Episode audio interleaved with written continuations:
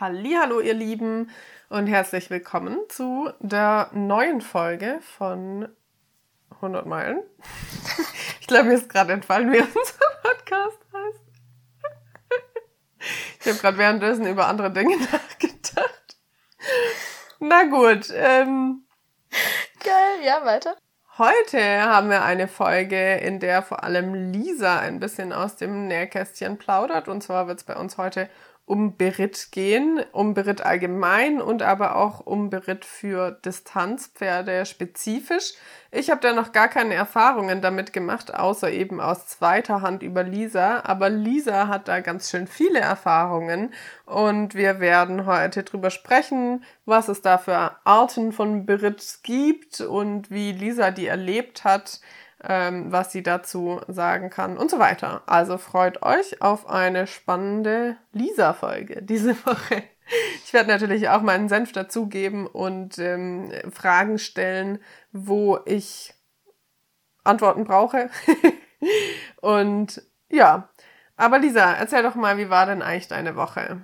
Wir nehmen ja heute an einem Montag auf und am Donnerstag bin ich auf eine Hochzeit gefahren ins Rheingau. Von daher kann ich gar nicht so viel von meiner Pferdewoche berichten und habe deswegen drei Beobachtungen für euch mitgebracht. Die erste Beobachtung findet auf der Genghis Khan-Ebene statt. Und zwar haben wir ja inzwischen sogar drei neue Pferde in der Herde. Da gab es einen kleinen Wechsel, über den ich aber ganz glücklich bin. Ähm, die meisten sind ja immer nicht so happy, wenn es Wechsel gibt, aber die neuen Pferde passen meiner Meinung nach viel besser in die Herde. Und das eine Pferd hat jetzt Genghis Khan als großen Bruder ausgesucht. Ähm, das ist ein ganz süßer, vierjähriger, boah, ich glaube so so ein ungarisches Sportpony oder so. Und ähm, der weicht ihm nicht von der Seite, der ist wie so ein Schatten. Und Genghis Khan steht eigentlich relativ oft so ein bisschen extra. Am Anfang dachte ich, er wird vielleicht ausgegrenzt. Aber der genießt es tatsächlich, dass er den Platz hat, um sich mal zu separieren. Naja, jetzt hat er aber einen kleinen Bruder ähm, und der dackelt ihm wirklich die ganze Zeit hinterher. Der möchte immer mit raus und äh, Genghis Khan kann da Ohren anlegen, wie er möchte. Also er ist sehr nett zu ihm, er tritt den nicht, er beißt den nicht, aber er legt halt immer die Ohren an. Und den Kleinen juckt es überhaupt nicht. Er ist wirklich wie so ein kleines Kind. Also richtig herzig. Ähm, ich hoffe, Genghis Khan freundet sich doch noch mit ihm an. Das äh, würde ihm, glaube ich, ganz gut tun, so ein kleiner Spielkamerade und nicht wie sonst immer das größte Pferd aus der ganzen Herde. Dann meine zweite Beobachtung ist, ich hatte ja schon mal erzählt, dass Genghis Khan so ein bisschen Probleme damit hat, den Schenkel anzunehmen. Das rührt bei ihm ja so ein bisschen eher daher, dass er ähm, körperlich manchmal nicht weiß, wenn man ihn in die richtige Richtung, nenne ich es jetzt einfach mal, framen möchte, wie er dann laufen soll und dann wird er erstmal langsamer. Aber das Problem ist ja, man kriegt ihn da gar nicht raus, wenn er die Schenkelhilfe nicht ähm, versteht und nicht annimmt. Da habe ich jetzt ganz viel dran gearbeitet und letztendlich hat jetzt was ganz Simples, was ich jetzt echt eine Weile durchgezogen habe, richtig großen Erfolg gebracht und zwar einfach Schritt-Trab-Übergänge und zwar nach dem Antraben direkt loben. Ich neige immer so ein bisschen dazu. Wilma war ja so ein Pferd, das man nicht bremsen konnte. Die habe ich immer gelobt, wenn ich dann wieder durchpariert bin und eine Einheit sozusagen oder eine Lektion fertig war. Und dann wirklich in dem Moment, wo er antrabt, sofort überschwänglich loben und vor allem die Schenkelhilfe wegnehmen. Weil dann hat er so einen sofortigen Effekt und kann das verstehen. Wenn ich normal treibe sozusagen, der checkt es manchmal gar nicht, dass von ihm eine Reaktion kam oder ob eine Reaktion von ihm kam. Und dieses Schritt antraben, das ist so was ganz Klares, wo man sagen kann, okay, das ist passiert, er ist angetrabt, ich kann ihn dafür loben. Also das hat jetzt wirklich äh, ganz konsequent, wir hatten es vorhin davon, momentan machen wir beide relativ lang immer eine Übung und äh, versuchen da wirklich mal am Ball zu bleiben innerhalb einer Einheit und zu gucken, dass man da eine Verbesserung erzielt. Und die dritte Beobachtung knüpft so ein bisschen an unsere letzte Folge an. Da hatten wir es doch davon, dass wir so Pferdemädchen sind. Und äh, ich habe jetzt am Wochenende auf jener Hochzeit, äh, auf der ich war, noch eine Steigerung kennenlernen dürfen. oh je. Und zwar wurde ich dort als Horserin, also von Horse Pferd, äh, bezeichnet. Das habe ich ja noch nie gehört. Wer sagt denn sowas? ja, also ich war auch, äh, ich habe geschwankt zwischen, ich finde den Begriff amüsant und äh, es regt mich auch bisschen auf. oh Gott. Weil, ähm, ja, natürlich, ne, man richtet sein, sein Leben als Horserin ein Stück weit nach dem Pferd und dann hat mich einer so angeguckt und meinte auch nur zu meinem Freund, ah, wie hältst du das denn aus mit so einer richtigen Horserin? Oh Gott. Naja, aber. Also ich kenne ja Hobby-Horsing, was ich ja auch schon irgendwie echt witzig finde. Das ist ja. Kennst du das? Ja, ja, ich weiß auch mal nicht so richtig, was ich davon halten soll, aber denk mir immer, ich möchte es nicht judgen. Solange es den Leuten Spaß macht, sollen sie das sehr gerne machen. Genau, also für mich ist das auch so ein You-Do-You-Ding. ich glaube, mir würde es keinen Spaß machen, aber wem das Spaß macht, cool.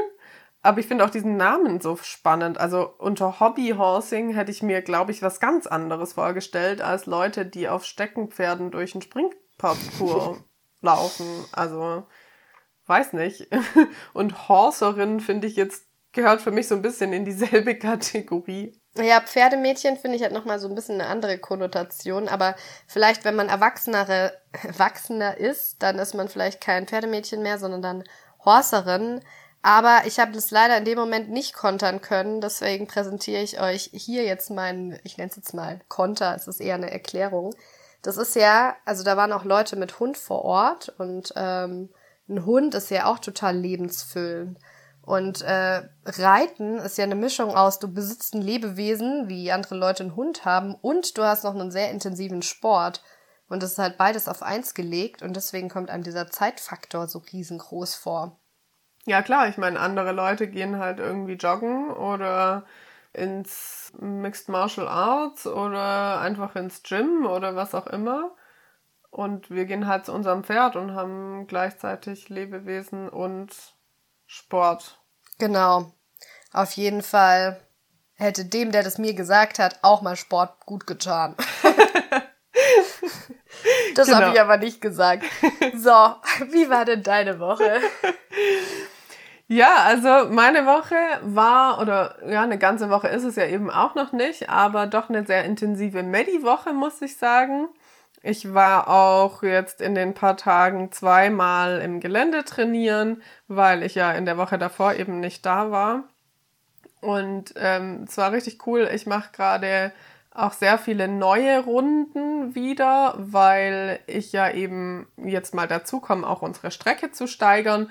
Und wenn man dann halt mal über die Hofrunde hinauskommt, dann bieten sich einem ja oft ganz andere Möglichkeiten wieder, in welche Richtung man eben reiten kann und so weiter, weil die Hofrunde, finde ich, geht ganz oft auch also an vielen Stellen ganz oft auch nur so in eine Richtung, weil in die andere Richtung muss man erstmal irgendwie durch ein Dorf oder keine Ahnung was, da lohnt es sich gar nicht dahin zu laufen oder hinzureiten, wie auch immer. Und wenn man dann aber mal größere Runden gehen kann, dann ist das irgendwie so ein bisschen egaler, ob du dann halt die ersten zwei Kilometer durchs Dorf musst oder so. Und das genieße ich gerade sehr, dass wir da wieder irgendwie neue Strecken und so entdecken können und vor allem auch, dass sich die Maddie wieder ein bisschen neueren Reizen aussetzen kann, weil, was ich jetzt nämlich äh, ja schmerzlich erfahren habe, oder was heißt schmerzlich, aber es war schon so ein bisschen so ein, so ein Dämpfer, ist, dass mein Pferd, von dem ich eigentlich immer dachte, ja, die macht ja eh alles, die ist völlig abgebrüht und so und die kann das alles, ähm, sich da ein ganzes Stück zurückentwickelt hat in der Zeit, in der sie jetzt halt eben doch eher viel an den Hof gebunden war. Das finde ich auch immer so krass. Das hatte ich neulich auch in meiner Insta-Story. Genghis Khan muss auch ausreiten neu lernen, wenn die mal eine Weile nicht die Reize hatten. Denn das ist so krass, dass die dann wieder so von neuem an auf alles reagieren. Wilma hatte das damals auch. Die stand da ja einmal elf Monate bei ihrer Knochenzyste und die ist ja davor alles gelaufen. Und dann ist die wirklich von einem Baumstamm weggesprungen. Genau, also es ist wirklich, ich habe immer gedacht, ja, ja, mein Pferd hier kann alles, kennt alles, alles super und so. Aber die Dinge, die mir jetzt zum Beispiel aufgefallen sind, also das war jetzt schon ein bisschen länger her, ist, die Maddie geht nicht mehr selbstverständlich auf den Hänger als ich die Maddie gekriegt habe, da ist sie da drauf spaziert, als wäre das einfach gar nichts. Wirklich völlig routiniert, einfach draufgelaufen, ganz entspannt, konnte man zumachen, stehen geblieben, alles gut, wirklich ein Traum. Und ich habe jetzt immer am Stall, wenn mal jemand Hängertraining gemacht hat, habe ich das auch immer genutzt, wenn ich da war und habe dann eben auch mitgemacht. Aber dann gab es echt einige Monate, wo das halt keiner gemacht hat. Und danach kam dann wieder jemand mit Hängertraining, ist schon ein paar Monate her. Und dann habe ich gesagt, hey ja, ich laufe auch mal drauf, wenn ich darf. Und habe mir die Medi geschnappt, so nur am Stahlhalfter, am Strick, Decke war noch drauf oder wie auch immer. Und habe gedacht, ja, ich laufe da jetzt einmal drauf und wieder runter. Und ja, Pustekuchen. Also ich war völlig überrascht. Mein Pferd wollte nicht auf den Hänger. Und ich habe dann, glaube ich, irgendwie eine halbe Stunde gebraucht oder so, bis die da drauf stand. Und jetzt ist es eben schon wieder ein paar Monate her und ich habe gerade nicht wirklich die Möglichkeit, Hängertraining zu machen, weil bei uns am Stall, also ich habe eben keinen Hänger und die, die einen Hänger haben, haben bisher jetzt äh, ja auch kein Hängertraining gemacht. Und ja, also ich habe schon so ein bisschen Schiss davor, wenn ich sie das nächste Mal verladen möchte, weil das bestimmt eine Weile dauert, wenn ich sie, also bis ich sie da drauf habe. Also das ist so das eine. Und das andere, früher ist die mit mir auch durch dick und dünn im Gelände, völlig egal, was das war. Und jetzt bin ich am Freitag eine Runde gegangen, wo eine Brücke da war. Und man muss schon sagen, es war eine sehr schmale Brücke. Also es war ein bisschen wie in Hänger einsteigen. Und es war auch eine Brücke, wo in der Mitte nochmal eine Stufe nach oben war. Also da musste, wo ging praktisch du denn nicht lang? Das ist eine ziemlich neue Brücke. Mhm.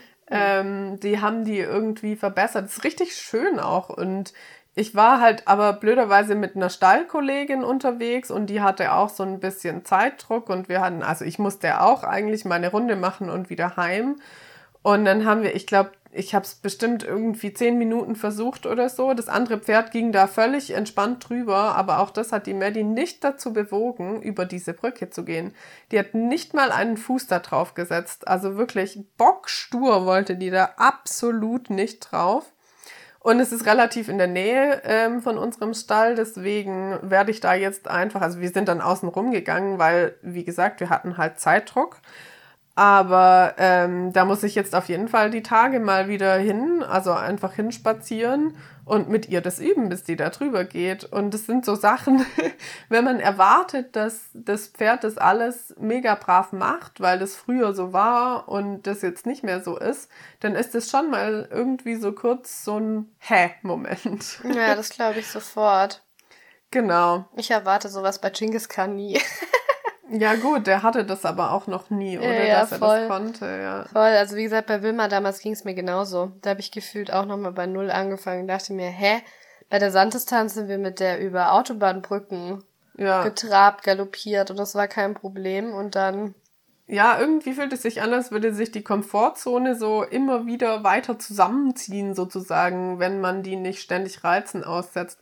Und es erklärt ja auch so ein bisschen, warum jetzt äh, zum Beispiel Dressur- oder Springpferde, die immer nur im Parcours laufen oder im Dressurviereck jeden Tag und nie ausgeritten werden, warum die dann im Gelände so spinnig sind. Also es ist ja kein Wunder. Ich vergleiche das immer ganz gerne mit, äh, wenn man mal eine Weile krank war also wirklich krank und mal so eine Woche daheim in seinem Zimmer war oder in seinem Bettchen und dann geht man wieder raus, dann ist doch schon immer äh, Einkaufen so mega anstrengend, gar nicht nur körperlich, sondern wegen der ganzen Eindrücke. Ja. So stelle ich mir das immer ein bisschen fürs Pferd vor. Ja, genau. Also auf jeden Fall ist es irgendwie relativ äh, verrückt, finde ich. Und jetzt muss ich da wieder ähm, ein bisschen Zeit investieren. Aber was halt einfach schön ist, ist, dass die Maddie aufmuskelt und aufbaut. Und ich freue mich da riesig drüber, dass mein Pferd halt einfach wieder, wieder mehr Pferd ist, ne? Also, das war's so von meiner Woche und dann würde ich sagen, ähm, wir starten mit unserem thematischen Teil. Und damit herzlich willkommen zu unserem Podcast 100 Meilen. Hier dreht sich alles ums Distanzreiten und natürlich auch das Außenrum, unsere Stories und unser tägliches Leben am Stall. Ich bin Jana Friedrichs. Und ich bin Lisa Weißenberger und gemeinsam wollen wir euch ein bisschen mitnehmen in die Welt der Distanzritte. Wie gesagt, soll es heute ja um Beritt gehen. Ich habe damit verschiedenste Erfahrungen gemacht, die wir gleich noch ausbreiten werden. Aber Jana, erstmal vorweg, könntest du dir für Maddie Beritt vorstellen oder ist das was, wo du momentan sagst, boah, nee, wüsstest du nicht, wie das euch weiterbringen sollte? Mm, es müsste für mich sehr gut passen.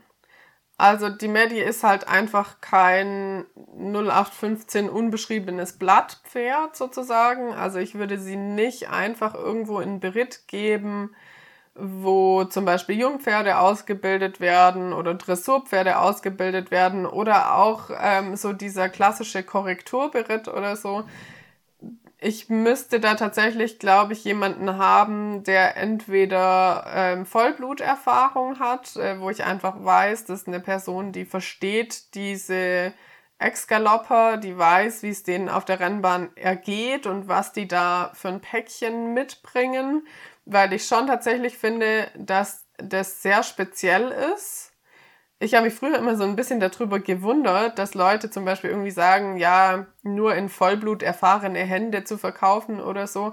Aber inzwischen muss ich sagen, verstehe ich das ein bisschen, weil die schon, die haben schon spezielle Bedürfnisse und ähm, auf die muss man eingehen, sonst kann man es vergessen.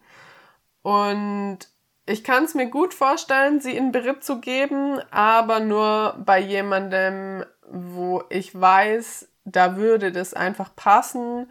Am liebsten eben bei jemandem, bei dem ich zum Beispiel auch schon Reitunterricht genommen habe und wo das eben gepasst hat. Jemand, wo ich einfach das Gefühl habe, der versteht mein Pferd und ähm, ja, kann ihr da vielleicht weiterhelfen, auch ohne sie so in Anführungszeichen zu sehr anzupacken, weil genau das darf man halt einfach nicht machen. Das geht komplett nach hinten los bei, wie ich jetzt ähm, ja erfahren habe oder schon oft gelesen habe, bei echt vielen von den Ex-Galoppern geht der Ansatz total nach hinten los. Und ich finde, es gibt doch echt viel Beritt, der irgendwie nach diesem Schema ähm, arbeitet. Ja, voll, da stimme ich dir voll zu. Das war mir auch immer wichtig. Also, ich würde chronologisch anfangen mit dem ersten Beritt, den ich äh, in Anspruch genommen habe tatsächlich. Und zwar war das für mein Wilmchen, die ja verstorben ist. Und ich bin ins Auslandssemester nach London gegangen und hatte so ein bisschen überlegt, wie ich das mache, wenn ich so lange nicht da bin. Und ähm, ich glaube, wo warst du da nochmal? War das, warst du da als auch ich in den USA? USA war? Ich glaube auch. Also meine geliebte Jana, der ich natürlich Wilmchen auch komplett anvertraut hätte über den ganzen Zeitraum, äh, war auf jeden Fall auch nicht verfügbar. Das war doch so, dass sie in, dass ich dann irgendwann wiederkam und du aber noch nicht da warst. Genau. Und dann habe ich sie sozusagen Wochen. übernommen noch für die restliche Zeit. Genau, es waren glaube ich vier Wochen zwischen dem Beritt und äh, dass du wieder da warst, wenn mich nicht alles täuscht. Auf jeden Fall ähm, war Wilmchen genauso speziell, wie Jana das jetzt gerade so ein bisschen beschrieben hat. Und ein Dressurberitt wäre für mich, für Wilma auch nie in Frage gekommen. Ich hatte das mal ein, zweimal angetestet. Ich hatte zweimal in München noch Bereiter da, aber das waren jetzt keine klassischen Bereiter, sondern einfach Leute, die, ich sag mal, besser reiten konnten als ich aber die hatten mir nicht genug ähm, Köpfchen für Wilma und was die sich immer alles so ausgedacht hat. Die wollte immer sehr viel beschäftigt werden, die konnte man auch nicht zu sehr durchreiten. Naja, auf jeden Fall habe ich eine Lösung gebraucht für den Zeitraum des Auslandssemesters, wo ich auch heute immer noch sagen muss, manche Leute sagen ja, hm, nee, eigenes Pferd wollen sie nicht, man ist so gebunden. Aber letztendlich, wenn man eine Lösung braucht für sowas wie ein Auslandssemester, dann findet sich eigentlich immer was. Und damals hatte mir eine, die ich auch übers Distanzreiten kannte, angeboten, Wilma sozusagen in Trainingsberitt zu nehmen. Ich nenne das immer Trainingsberitt, weil die sie jetzt nicht äh, dressurlich beritten hat, sondern die hat sie mir mehr oder weniger auftrainiert. Die hatte selber zwei Pferde, die gut Distanz liefen und die Pferde kannten sich auch von Ritten und die liefen auch gut zusammen. Die hatte auch eine sehr gute, nette Reitbeteiligung und die beiden sind dann halt immer auf Achse gegangen mit den zwei Pferden, drei Pferden, je nachdem. Die hat mit Wilma auch teilweise Unterricht genommen, äh, Richtung Springgymnastik, Richtung Parelli, aber schwerpunktmäßig war die mit Wilmchen im Gelände unterwegs und das war auch wirklich, das hat exzellent geklappt. Äh, da hatte ich sie in der Nähe von Freiburg stehen ähm, also sie ist nicht bei uns im Stall geblieben. Ich habe sie für diesen Zeitraum weggebracht.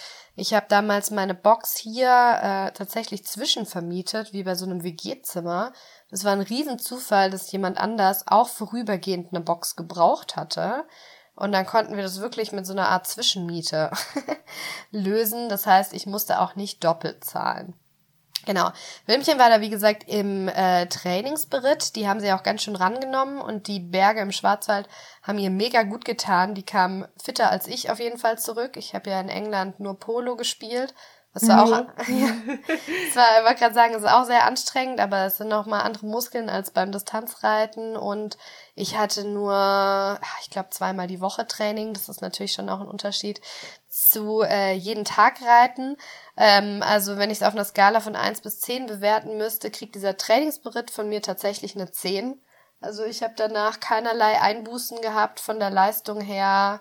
Sie war super gut drauf. Ähm, ich habe super viele Updates bekommen. Die haben auch Ausflüge mit ihr gemacht. Und da hat sie mehr oder weniger das Leben, was sie bei mir hatte, dort weitergeführt bekommen. Und es ist auch was, was ich wieder in Erwägung ziehen würde, wenn ich jetzt, was weiß ich, wenn man schwanger ist oder ein Kind kriegt oder also das Gleiche. Ja, also, ja genau. Ein Kind hat, meine ich, ein kleines Kind, wo man vielleicht nicht so viel zum Reiten kommt oder so so eine Art Trainingsberitt, ähm, genau. Das war echt wunderbar. Muss man ein bisschen suchen, wird nicht so oft angeboten per se.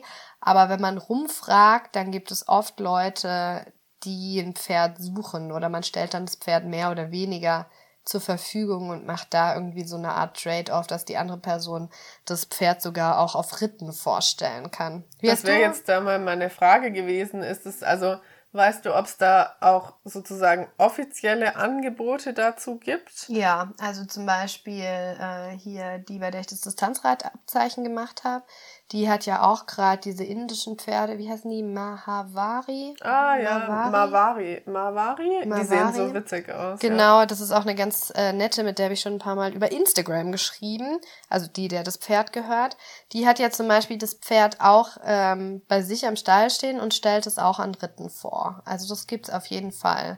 Und mir wurden, als klar war, das Ding ist kein zum Beispiel die Saison nicht lief, auch Pferde angeboten, ob ich die zur Verfügung nehmen wollen würde. Mhm, okay. Also das ist schon so, dass man da so ein bisschen so einen Austausch hat. Äh, es gibt ja schon nicht viele, aber es gibt ähm, welche in Deutschland, die eine Trainerlizenz für Leistungssport, Distanzreiten und so weiter haben.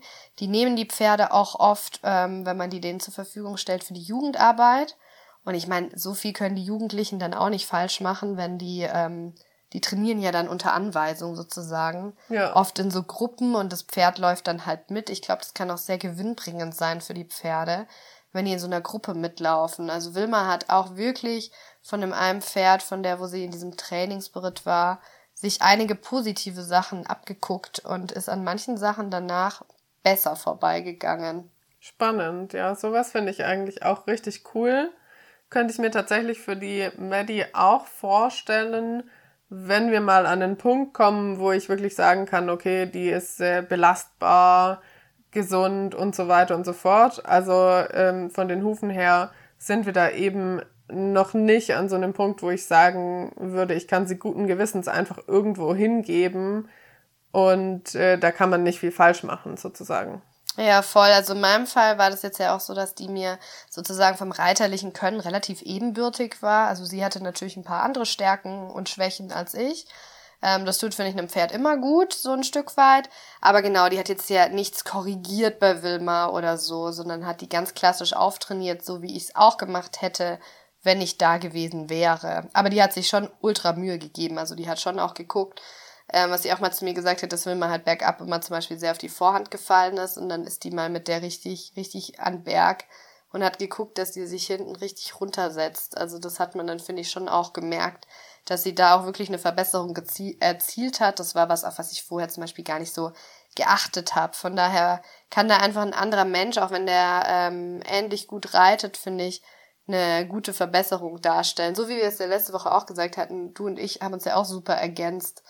Ähm, ich finde sowieso, also ähm, es gibt ja so viele Leute, die niemand anderen auf ihr Pferd lassen und ich kann es in bestimmten Situationen verstehen. Also ich würde jetzt zum Beispiel im Augenblick auch niemanden im Dressurviereck auf die Medi lassen, außer mir und meiner Reitlehrerin vielleicht noch, weil das sie einfach ähm, im Augenblick verwirren würde von der Hilfengebung her. Aber im Allgemeinen finde ich, das kann Pferden immer nur gut tun, wenn die auch andere Personen haben, die mit ihnen umgehen. Ja, voll. Also auf meinem Pferd will sich ja blöderweise keiner draufsetzen. Hm, warum wohl? Hat heute auch schon wieder eine Stallkollegin, der, zu der habe ich auch gesagt, so, hey, wenn du jemanden kennst für Genghis Khan, dann sag Bescheid. Und hat sie auch gemeint, oh, das wird schwierig. Jemand, der am besten 45 Kilo wiegt, viel Reiterfahrung hat und der Bocken nichts ausmacht, oder? Ich meine, genau so eine suche ich. Sie meinte, ja, kennst du zufällig gerade nicht. Wieso darf da so ganz wenig, also das war, das war ein Witz von Ach so, mir. okay. okay. Nee, also ich würde sagen, bis 60 Kilo äh, kann er schon tragen. Aber der deckt nicht so gut ab. Und mein Sattel ist ja auch, weil er so kurz ist, mini klein. Mm. Also äh, viel größerer Popo als ich passt da leider Gottes gar nicht rein, dass die Person auch gut sitzen kann. Kommt immer auf die Proportionen an. Also wenn da jemand 65 Kilo wiegt, dann also muss man sich immer anschauen, wie er darauf reagiert. Genau, jetzt mache ich aber mal weiter in meiner äh, Berittchronologie. Ja, bitte. Zähnchen kam ja nach Wilmchen und die habe ich ja eigentlich, bei der habe ich eigentlich alles komplett selber gemacht. Darf Da- ich kurz fragen, ist Genghis Khan dann eigentlich Jingchen oder? Nee, äh, viele nennen ihn immer Jingy, da rege ich mich immer drüber auf. Er ist für ja, mich Wilmchen, Zähnchen, Genghis Khan, Fuchsi oder Gauli. Aber Gauli. vom Gaul. Oh, okay. Aber nee, er hat kein Chen. Jing, Hm. Jingchen. Jingchen. Ähm, genau, Zähnchen habe ich äh, mehr oder weniger komplett selber gemacht am Anfang. Also da hatte ich niemanden professionelleren an der Hand. Das habe ich auch einmal probiert, äh, dass mir da, mich da jemand unterstützt, aber das war, hat irgendwie auch nicht funktioniert. Und die habe ich ja mehr oder weniger im Gelände angeritten. Also am Anfang hat mir eine Stallkollegin sie immer gehalten, so beim ähm, draufsteigen und dann haben wir das relativ schnell ja gemacht, äh, wo du ja auch schon ein paar Mal mich dann als Handpferd mitgenommen hast. Ja. Dann hatte mal unsere Hufzauberin, die jetzt ja auch wieder zurück an den See kommt, war noch ein paar Mal spazieren mit mir und hat sie geführt. Und dann bin ich relativ schnell dazu übergegangen, einfach geradeaus mit der auszureiten. Und ähm, die war da eigentlich, also einmal hat sie gebuckelt, da hat ihr irgendwas nicht gepasst, aber ansonsten war die eigentlich recht pflegeleicht dann. Aber wie es so kommen musste, habe ich mir das Bein gebrochen und wie schon bei dem Auslandssemester, man muss dann kreativ werden, wie man weitermacht. Weil ich die gerade erst angeritten hatte, wollte ich nicht, dass sie unendlich lange Pause hatte. Und habe mir dann auch so ein bisschen überlegt, was ich jetzt daraus mache, weil das zusätzliche Problem war, dass ich zu der Zeit einen Offenstall in Eigenregie hatte und auch relativ oft gemistet habe oder misten musste und das mit meinem gebrochenen Bein sowieso nicht möglich war. Das heißt, ich habe mir irgendwie überlegt, wie kriege ich mein Pferd versorgt und äh, dass die halt weitergearbeitet wird. Und nachdem Wilma ja so kompliziert in dem Dressurbereich war, die war auch so ein Pferd, für die musste man immer Sonderlösungen finden.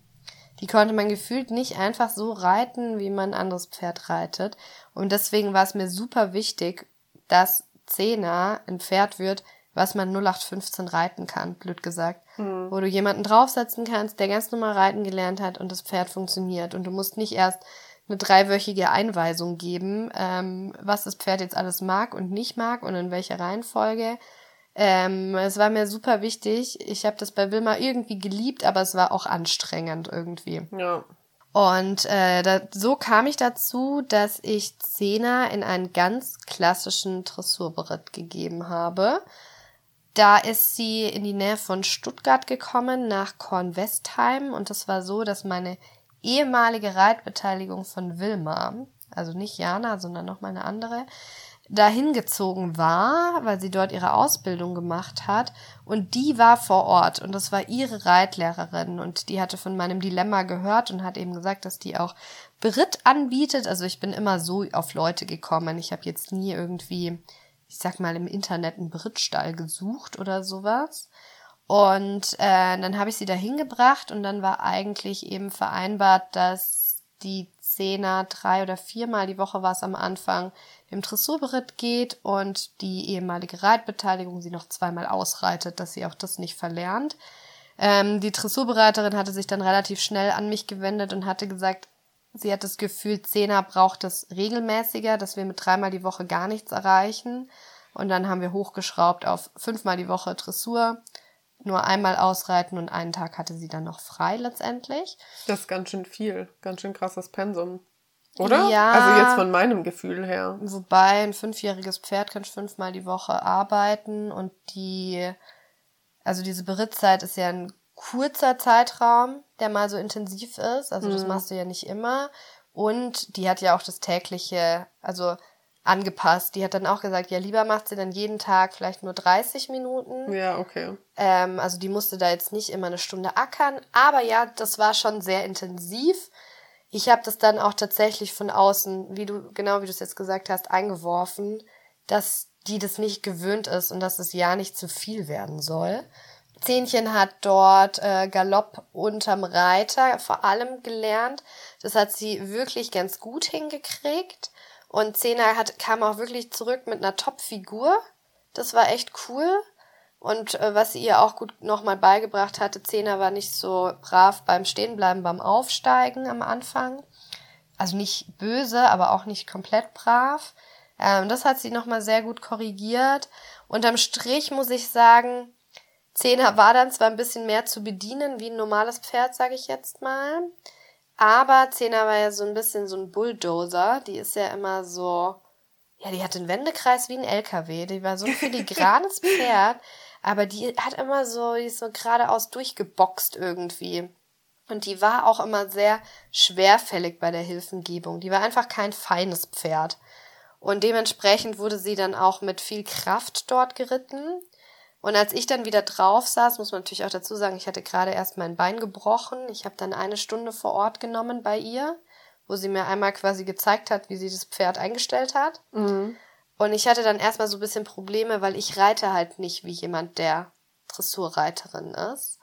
Das heißt, Zena hat schon reagiert und so, aber damit ich das Gleiche aus ihr rausreiten konnte wie die Bereiterin, musste ich, blöd gesagt, richtig man sagt immer so nett abspielen, aber eigentlich ist es Riegeln.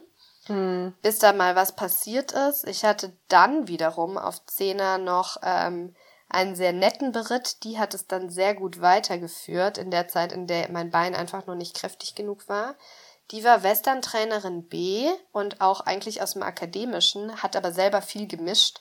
Die reitet auch, ist auch deutsche Meisterschaften im ähm, heißt, Working Equitation mhm. geritten und die hatte immer sehr schöne Ansätze für sie und hat noch mal ein bisschen am Seitwärts mit ihr gearbeitet. Und in der Kombi war das dann schon gewinnbringend, aber ansonsten kriegt der Dressurberitt für mich aus Sicht von jemandem, der nicht typisch Dressurreiterin ist und nicht mit Kraft und Hilfen die ganze Zeit einrahmen. mhm. ähm, auf der Skala von 1 bis 10 vielleicht. Ja, ich würde sagen, also reiterlich eine 6, von allem mit Drum und Dran auf jeden Fall eine 7. Die hat sich rührend um Zehner gekümmert. Also ihr ging es da auf jeden Fall gut. Und die hat auch dazwischen den Sattel noch angepasst. Also die hat auf jeden Fall geguckt, dass es dem Pferd super gut ging. Und was würdest du, also wenn du jetzt das praktisch nochmal alles entscheiden könntest, was würdest du oder würdest du überhaupt irgendwas anders machen? Das ist die Frage. Also theoretisch würde ich Zehner wieder in einen Beritt geben, weil es einfach auch besser für sie war, nicht diese Pause zu haben. Mhm. Im Nachhinein hätte ich sie vielleicht bei der, die danach, diese Western-Trainerin B, die war ja sogar bei mir im Stall. Vielleicht hätte ich das sogar mit der versucht, dass die das irgendwie gemacht hätte. Mhm. Aber es war jetzt auch nicht schlecht. Es hat Zena schon weitergebracht. Ich weiß ja blöd gesagt nicht, wie sie sich reiterlich ohne diesen Beritt entwickelt hätte. Also ich glaube zur Klärung, Zena hat da dann keinen Western-Beritt bekommen. Nee, genau. Also die wurde trotzdem noch ganz normal mit ihrem normalen Dressursattel geritten. Nur eben der Ansatz war vielleicht ein bisschen anderer. Genau, also die war eigentlich total reitweisen offen. Sie hat halt nur den Wester-Trainer, Wester, Western-Trainer-Schein gemacht. Mhm. An sich war Zehner für den Zeitraum gut aufgeräumt. Vielleicht würde ich nochmal, wenn man jetzt die unendliche Auswahl da draußen hätte, darauf achten, dass die Person mit ein bisschen weniger Kraft reitet. Ja. Das, das ist einfach wirklich eine konträre Art zu mir, aber man muss ja erstmal jemanden finden, der sowas anbietet, der irgendwie einen Stall hat, wo das Pferd auch rauskommt. Das ist ja auch gar nicht selbstverständlich, wenn die in Beritt kommen, dass die Koppel und alles haben. Und Zena kam da raus, ihr ging's da gut. Und ähm, ja, überhaupt jemanden, der so spontan Platz frei hat, weil das war jetzt ja nicht von langer Hand geplant. Ja, klar. Das ist eine große Herausforderung und natürlich, das wäre ja auch ein filigranes Araberle. Du brauchst auch jemanden, der körperlich auf so einen Araber passt. Also einen großen, schweren Mann können die vielleicht schon mal tragen, aber für so einen kompletten Brit würde ich das nicht machen. Mhm.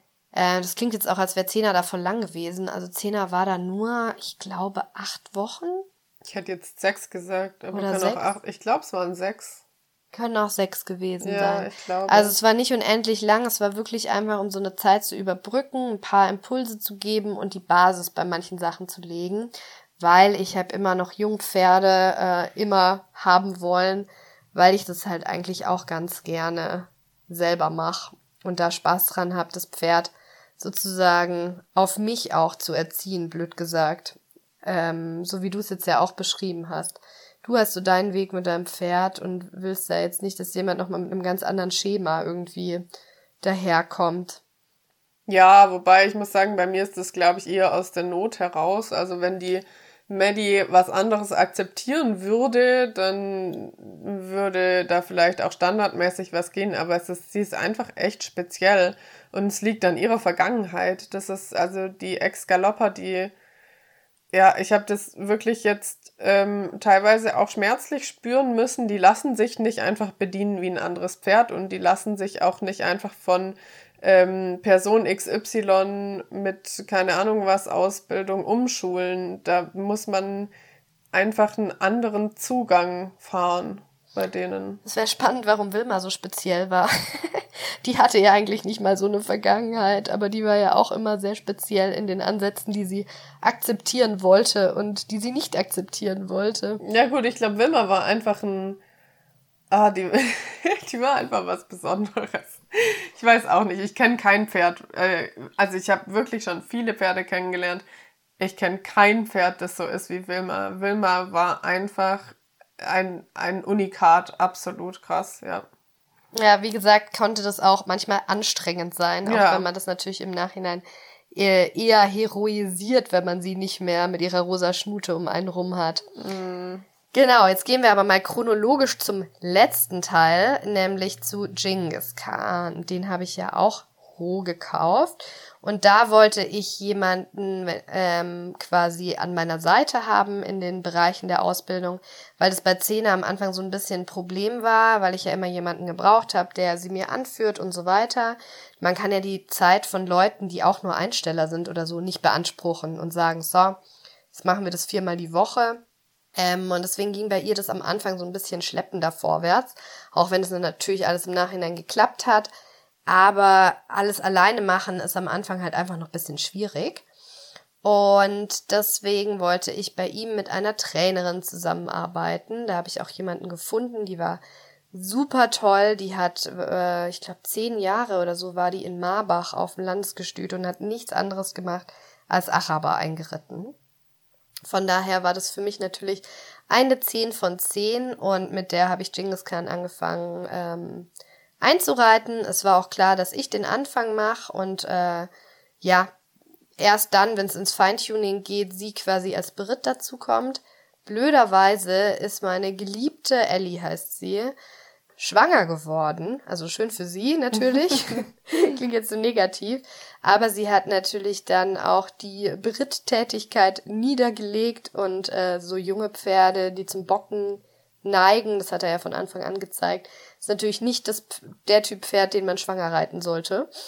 Und dann hat sie auch irgendwann aufgehört, weil es ihr einfach nicht konstant genug gut ging, hat sich aber um einen Ersatz bemüht für uns. Und die, die dann quasi der Ersatz war, die konnte meiner Meinung nach nicht so gut, die war einfach nicht so ein Araber wie soll ich sagen, nicht so Araber erfahren wie jetzt die, die Ellie. Mhm. Die hat es nicht schlecht gemacht und die hat auch viele Pferde super gut im Griff, aber die konnte irgendwie nicht so auf seine Needs eingehen, sage ich jetzt einfach mal. Und bei der habe ich dann eine Mischung aus Unterricht und Beritt gemacht oder oft hatte ich erst Unterricht und habe Schritt und Trab gemacht und sie hat sich für den Galopp draufgesetzt. Und da muss ich sagen, da hätte ich im Nachhinein früher eingreifen müssen. Ich war ähm, natürlich auch so ein Stück weit verzweifelt, weil mein Pferd ja so gebockt hat beim Galoppieren. Und ich wollte, dass das sozusagen gefixt wird, dieses Problem, ähm, damit ich das halt auch selber machen kann. Und ich wollte es auch an dieser Stelle nicht mehr probieren, weil es mich einfach zu oft runtergedonnert hatte. Ich konnte dem Pferd einfach nicht die nötige Sicherheit dafür geben. Aber die hat ihn dann an die Longe gepackt und halt auf einem engen Kreis galoppieren lassen. Und der war so gestresst davon. Ich habe davon noch Videos und ich schaue mir das ganz ungern an, weil ich eigentlich, also klar, durch manche Sachen müssen Pferde durch und die können auch mal einen Moment gestresst sein, wenn sie was Neues lernen und noch nicht wissen, was es ist. Aber sie müssen sich relativ schnell meiner Meinung nach entspannen. Wenn das nicht äh, sich einstellt, dass sie da irgendwie in der Situation ankommen, dann muss ich nach einem anderen Ansatz suchen. Mhm, ja, auf jeden Fall. Genau, das ist eigentlich so ein bisschen mein Ansatz. Und ähm, dann hat er da schon am Anfang einmal so bisschen gebockt, aber nicht sein Genghis Khan Bocken. Dann war sie so, ach, das ist sein Bocken, das ist ja niedlich. Und dann dachte ich mir, wart du nur, bis er wirklich bockt. Und natürlich hat er dann auch noch richtig gebockt. Ähm, daraufhin hatte die leider einen Bandscheibenvorfall. Also man muss dazu sagen, dass sie ihn trotzdem gut gesessen ist und ihn dann schon auch dazu gebracht hat zu galoppieren. Also es war nicht so, dass es eine Komplettkatastrophe war. Er war halt nur sehr gestresst. Und da würde ich im Nachhinein das nächste Mal sofort eingreifen und sagen, hey, ich glaube, an der Stelle kommen wir nimmer zusammen. Genau, die hatte dann Bandscheibenvorfall. Also wir waren bei Genghis Khans Reitanfängen irgendwie sehr, ja, das war ein bisschen eine Odyssee. Vom Immer, Pech gejagt. Ja, wirklich. Ähm, die ganze Zeit war irgendwas. Dann war die Reitlehrerin aber trotzdem noch eine Zeit lang da, weil sie dann Unterricht nach wie vor gegeben hat. Und dann hat sie extra ein Mädel mitgebracht, die sehr, sehr gut reiten konnte und die selber Bereiterin werden wollte und hat mich gefragt, ob das für mich in Ordnung wäre, wenn die das macht. Mm, ich fand sogar, dass die das mit fast noch bisschen mehr Gefühl gemacht hat, weil das halt nicht ihr dreitausendstes Pferd in die Richtung war. Die hat es natürlich auch direkt runtergehagelt. Mhm. Und der Ansatz ist aber natürlich der gleiche geblieben, weil das ja immer noch die andere Bereiterin sozusagen gemacht hat. Und äh, die haben dann auch gesagt, nee, das bringt irgendwie nichts, ich muss mir da was anderes überlegen. Ja, und dann kam ja erst überhaupt raus, dass Genghis Khan das aus gesundheitlichen Gründen macht. Genau. Beziehungsweise hat es nochmal eine Bereiterin mehr gedauert, weil dann kommt ja Genghis Khans dritte Bereiterin. Ah ja, stimmt, da war nochmal jemand. Ach hey. Genau. Ja. Aber prinzipiell möchte ich ein kleines Zwischenresümee zu diesem Beritt am Stall ziehen. Eigentlich finde ich das die beste Variante, wenn man bei jemandem Unterricht hat und äh, wie du ja vorhin auch eigentlich gesagt hast, die Person auch das Pferd bereitet. Das bringt mir was für den Unterricht, weil die Person schon mal auf dem Pferd saß und weiß, wie der sich anfühlt und was der für Spirenzchen macht. Ähm, und auf der anderen Seite ist halt alles aus einem Guss und das Pferd muss nicht extra irgendwo hin. Also Jungpferde sind ja schon auch sehr gestresst. Viele Jungpferde kriegen ja auch Magengeschwüre in der Reitpferdeausbildung, wenn man da zu schnell vorgeht. Also da ist ja wirklich jede Woche prasseln da neue Eindrücke auf die ein. Deswegen finde ich eigentlich Brit am Stall, wenn man jetzt einfach sagen möchte, wie ich jetzt, ich mache den Geländeteil selbst. Ich möchte einfach jemanden, der mein Pferd dressurlich weiterbringt äh, und meine Defizite ausgleicht, finde ich eigentlich vom Grundprinzip eine 10 von 10.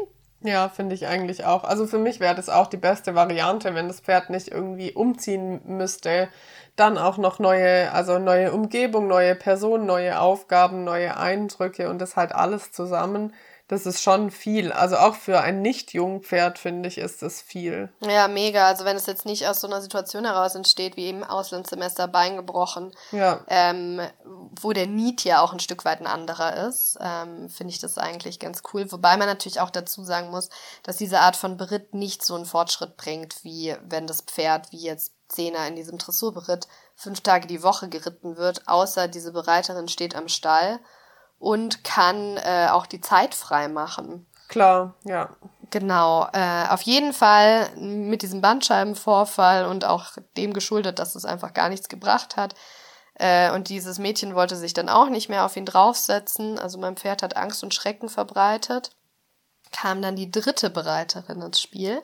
Die hatte einen ganz anderen Ansatz. Bei der hatte ich auch Unterricht so nach diesen ähm, alten Reitmeistern im Prinzip. Das geht so ein bisschen in eine akademische Richtung, ist aber noch mal ein bisschen was anderes. Da geht's aber auch ganz viel um die alten Lektionen, also viel um Hankenbeugung, alles über Seitengänge erarbeiten. Und die hat auch kurz mal richtig viel an ihn rangebracht. Also das hat uns bei manchen Sachen schon mega geholfen. Aber nicht für den Galopp. Also mein Ziel war ja, oder warum ich überhaupt dieses ganze Trara gemacht habe, war ja, dass ich beim Galopp nicht weitergekommen bin. Und ähm, diese Seitengänge und so weiter, die haben ihm schon geholfen, aber das waren mir wieder zu viel im Seitengang. Also mein Genghis Khan oder ich finde viele Vollblüter, womit wir wieder beim Thema sind, doch etwas spezieller sind, die müssen einfach mal eine Runde außen rumlaufen dürfen, sich strecken und einfach mal tak, tak, tak vorwärts ihren Takt finden. Bin eh kein großer Fan von alles in Seitengängen machen und eine ganze Stunde auf der Kreislinie verbringen. Und die hat ihn quasi aus einem Schultern herein angaloppiert. Und das ging auch eine Weile gut. Ich habe das dann auch selber sogar ein paar Mal gemacht. Aber irgendwann durch dieses immer Seitengänge und nie vorwärts hat sich dann zusätzlich dazu, dass er eh zum Bocken neigt, so ein bisschen, man könnte sagen, die Energie angestaut. Und dann ist er einmal so explodiert, dass die gesagt hat, sie setzt sich nicht mehr auf dieses Pferd drauf, auch nicht nur im Schritt und Trab. Weil der da wirklich, also sagen wir es mal so, am Anfang, als er angefangen hat zu bocken, saß ich ja immer drauf und dachte mir, bestimmt ist das gar nicht so schlimm. Und nur weil ich immer so überrascht bin, falle ich runter. Und als ich dann mal von unten mir anschauen durfte, wie das aussieht und wie der tatsächlich bockt und tut, da habe ich mir gedacht, da wird's mir ganz anders. Ist die dann runtergeflogen? Aber wie? Also es war wirklich das aller, aller schlimmste Mal. Ähm, die hat sich sehr, sehr lang gehalten. Wir waren auf dem Platz, sie saß drauf, er hat angefangen zu bocken, sondersgleichen. Sie hat alles richtig gemacht. Sie hat probiert, ihn vorwärts zu schicken, das hat nicht mehr funktioniert. Ähm, dann hat er nämlich eine Kurve nicht mehr gekriegt und hat deswegen zusätzlich die Bremse reingehauen. Scheiße. Ist fast durch den Zaun geflogen und dann hat er so auf der Stelle gebockt und der hat die so bösartig runtergeschmissen. Ähm, das war wirklich Horror aus. Deswegen ist auch meine Devise immer bei ihm, wenn er anfängt zu bocken, so schnell wie möglich runter. Und dann lieber nochmal von vorne anfangen, weil der bockt sich fest, der hört nicht auf, wenn er richtig damit anfängt. Jetzt äh, habe ich mal kurz eine Frage und zwar, das ist ja, das war ja vor der Diagnose mit der Entzündung in der Halswirbelsäule alles. Und wie ich weiß und ihr da draußen ähm, hoffentlich auch oder es spätestens jetzt wisst, ist Lisa immer sehr besorgt um die Gesundheit ihrer Pferde. Also ähm, Lisa würde niemals irgendwas machen, wo im Raum steht, dass das dem Pferd gesundheitlich nicht gut tun könnte oder dass ein Verhalten aus einem gesundheitlichen Grund ist. Aber wie kam das, dass praktisch während dieser ganzen Bereiter, die du jetzt gerade geschildert hast, niemand drauf kam, dass das Bocken eine gesundheitliche Ursache hat? Also da kamen wir natürlich schon drauf. Ich habe ja andauernd irgendwas durchchecken lassen. Es kam halt nur niemand auf den Hals. Okay. Also, also mhm. ich hatte ja 3000 verschiedene Sattler da. Ich habe äh, extra ja einen neuen Sattel auf Maß da kauf, also nicht auf Maß, aber äh, so super krass angepasst auf ihn äh, gekauft. Ich habe ja ursprünglich angefangen mit meinem Sattel, den ich eh noch hatte, wie bei Zehner auch. Dann haben wir schon gesagt, hm, vielleicht ist der einfach empfindlich im Rücken. Ich habe die Osteo da gehabt, bevor ich mit Einreiten angefangen habe, um ihn komplett durchzuchecken, um zu vermeiden, dass da irgendwas ist. Ich hatte den Zahnarzt da und Hals ist halt einfach diffus. Mhm, den Rücken okay. hatte ich ja komplett geröntgt bei der AKU, also sowas wie Kissing Spines konnten wir ausschließen. Und es, also diese Halsgeschichten sind einfach so der Teufel. Die sind einfach super unspezifisch. Also okay. bis auf das Bocken hat sich das ja nicht gezeigt. Und klassischerweise geht man ja, wenn ein Pferd bockt, eben auf Rücken, auf Sattel, Deswegen neuer Sattel. Ich habe ja Himmel und Hölle in Bewegung gesetzt. Das meine ich. Also du würdest eben niemals dein Pferd über was Gesundheitliches oder auch eine gesundheitliche Frage nur hinwegreiten. Ja, genau. Und ähm, ich glaube auch nicht, dass er jedes Mal, wenn er gebockt hat, Schmerzen hatte. Der, das war schon auch ein erlerntes Verhalten. Der hat ja schon beim dritten Mal, als ich drauf saß, gebockt. Wo wir gesagt haben, gut, der hat es jetzt einmal gemacht und gut ist. Und ähm, der hatte schon auch zusätzlich den Bogen raus. Also okay. es ist jetzt auch jetzt, wenn er bockt, der hat ja nichts mehr. Ja. Das ist äh, schon auch ein Stück weit immer Schmerzgedächtnis und sie wissen, wie sie rauskommen. Aber deswegen unter anderem reite ich ja nicht mit zu viel Druck, weil der, wenn er keinen Bock mehr hat, absolut nicht mehr, dann weiß er, wie er rauskommt. ja, ja, klar. Genau, auf jeden Fall ähm, war die Bereiterin aber tatsächlich gänzlich die falsche für ihn, weil die halt dann auch wirklich Angst vor ihm hatte. Und die hat eigentlich das, glaube ich, auch so ein bisschen ungern gemacht. Und da ist es mir fast lieber, wenn mir jemand sagt, hey, bockende Pferde sind nicht mein Ding, such lieber nach jemand anderem. Aber wessen Ding sind bockende Pferde, ist da die Frage. Es gibt schon viele. Also mir hat auch, ich habe eine Zeit lang mal mit einer Bereiterin aus Stuttgart äh, geschrieben, die sind schon auch darauf spezialisiert, solche Pferde zu reiten. Mhm, okay. Ähm, die können das einfach, die haben da so ihre Schemata dafür und auch die davor, der hat es auch wirklich nichts ausgemacht. Die hatte keine Angst vor ihm. Ja, okay. Ähm, genau, aber die hatte dann auch wirklich Angst vor ihm. Und ich kann das auch vollkommen nachvollziehen. Also Beritt im Sinne von, ich korrigiere ein Pferd körperlich und Beritt, das Pferd bockt ohne Ende, ist natürlich zweierlei. Ja. Aber von daher hat diese anfängliche Beritt am Stall Geschichte bei mir jetzt äh, ist eigentlich am schlechtesten weggekommen, obwohl es für mich eigentlich der smarteste Weg wäre, weil es irgendwie durch die Bank dann nicht so einen großen Effekt hatte auch. Mhm. Ähm, aber ist natürlich jetzt auch mit der Halsgeschichte vermischt. Ich bin jetzt gerade immer im Überlegen, ob ich das mit ihm nochmal angehe und nochmal jemand anderen draufsetze zum Galoppieren. Aber bin da, wie gesagt, immer so ein bisschen unsicher, weil ich ihn mittlerweile so gut kenne und ich weiß, in welcher Situation könnte ich angaloppieren und in welcher nicht. Vielleicht hast du schon mal drüber nachgedacht, über so einen Berittplatz von eben jemandem, der sich genau auf sowas spezialisiert, sodass man das Bocken eventuell, also wenn möglich, halt tatsächlich mal aus ihm rauskriegt? Mm, er bockt ja zurzeit nicht, von daher. Ja, ja, zurzeit, aber. Mm, macht für mich ehrlich gesagt momentan gar keinen Sinn, weil er ja in diesem Offenstall mega gut integriert ist, super unfällig, äh, anfällig ist bei Umzügen mhm. und ich da auch wieder die Gefahr sehe, dass man das eben nicht aus ihm rauskriegt, sondern verschlimmbessert, wenn das okay. jemand ist, der ihn mit zu viel Druck reitet. Ich habe ja einen momentanen Weg, der funktioniert. Also ja. Er hat jetzt, wie gesagt, in den letzten eineinhalb Jahren einmal gebockt. Das ist eigentlich eine ganz gute Quote und bei diesem einen Mal kann ich ja auch zurückführen, woran das lag. Mm, von daher ist mein Ding, und das hat mir auch meine Osteopathin geraten, die kann diese Halsgeschichte eigentlich so mit am besten einschätzen. Ähm, die kam auch drauf, ne? Genau. Die kennt sich auch aus mit so Halspferden ähm, dass ich einfach meinen Stiefel reiten soll. Und für so ein Pferd ist es einfach am besten, viel im Gelände vorwärts geritten zu werden. Ja. Und gar nicht zu viel da immer auf dem Platz und Hals- und Kopfhaltung korrigieren. Klar muss der das langfristig lernen, aber dem tut einfach viel Bewegung gut. Ja, dann ist es ja gut, dass er bei dir gelandet ist, weil das ja eigentlich genau dein Ding ist. Genau, also ich habe es jetzt auch gemerkt, als ich zwei Wochenenden am Stück da war, der braucht es eigentlich. Deswegen umso schade, dass ich keine Reitbeteiligung finde, die mich ersetzt, wenn ich nicht da bin. Dem sein Ding wäre es schon, mindestens sechs Tage die Woche bewegt zu werden. Mm, ja. Genau, so viel zu meinen Beritterfahrungen. Jetzt musst du noch Punkte vergeben für deinen letzten, für deinen Genghis Khan Beritt. Schwierig. Das kann man natürlich nicht ganz so isoliert betrachten, wegen dieser Halsgeschichte. Mm. Also vom, vom Modus her wäre es eigentlich für mich eine 10 von 10. Vom Outcome her glaube ich eine 3 von 10. Mhm. Ja, okay. Also das hat mir bisher wirklich wenig gebracht.